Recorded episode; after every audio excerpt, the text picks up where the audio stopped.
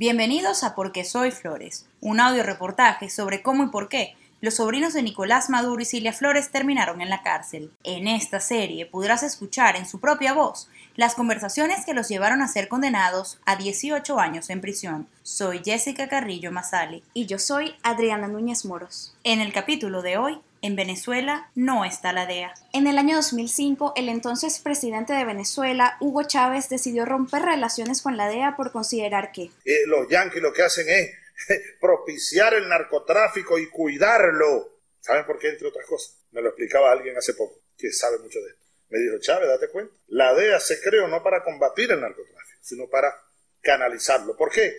Porque si tú le quitas la droga a los que consumen en Estados Unidos, allá se vuelve, es una locura. La familia Flores tenía varios frentes abiertos. En este conflicto consideraban a Venezuela un cuartel infranqueable lo que tenemos guerra con los americanos, con la oposición.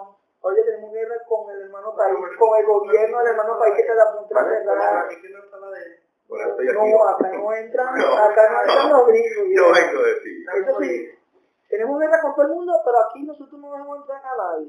Lo que no sabían los primos Flores es que la DEA no solo estaba sentada en su mesa en ese momento, sino que la agencia antinarcóticos tenía muchos años trabajando de forma encubierta en Venezuela.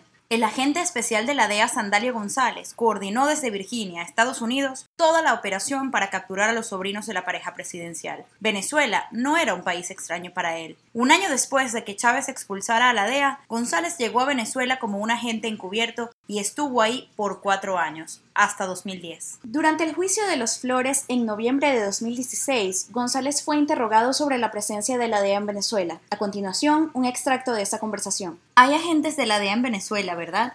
Sí. Y están trabajando en la investigación de crímenes de tráfico de drogas, ¿cierto? Ellos tienen más bien una función de enlace allí. Bien, pero están trabajando en la investigación de los delitos de narcotráfico. Como dije, están en una función de enlace allí. No están llevando a cabo una investigación, no. Corrígeme si me equivoco, pero al tener fuentes confidenciales con dispositivos de grabación que operan en Venezuela, ya está operando fuera de lo autorizado en Venezuela, ¿no? No, señor. Usted afirma que tuvo autorización para realizar una operación que involucra fuentes confidenciales en Venezuela del gobierno venezolano. Obtuve la aprobación necesaria del gobierno de Estados Unidos. Bien, pero mi pregunta para usted es, ¿obtuvo alguna aprobación del gobierno venezolano? No.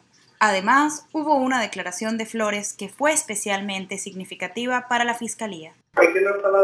¿Por qué el demandado Flores nombra a la DEA y no a la NASA o al Servicio de Pesca y Vida Silvestre o la Policía Haitiana? Porque todos saben que esta es una transacción de drogas y todos saben que una cantidad significativa de las drogas enviadas desde esta parte del mundo terminan en los Estados Unidos, dijo el fiscal Brendan Quigley ante el jurado. La defensa, por su parte, insistió en que los primos Flores habían sido estúpidos y víctimas de un entrampamiento por parte de la DEA. En la reunión del 23 de octubre de 2015 en Caracas, Campo le dijo a su supuesto socio que esta operación tampoco contaba con el respaldo del gobierno venezolano. Allá una mala idea de que ellos estaban haciendo el negocio directamente con el número uno acá. Yo le dije, no, no, no, no, no, no, eso no es con él, es conmigo directo. Y en el próximo capítulo, a la mesa con Diosdado.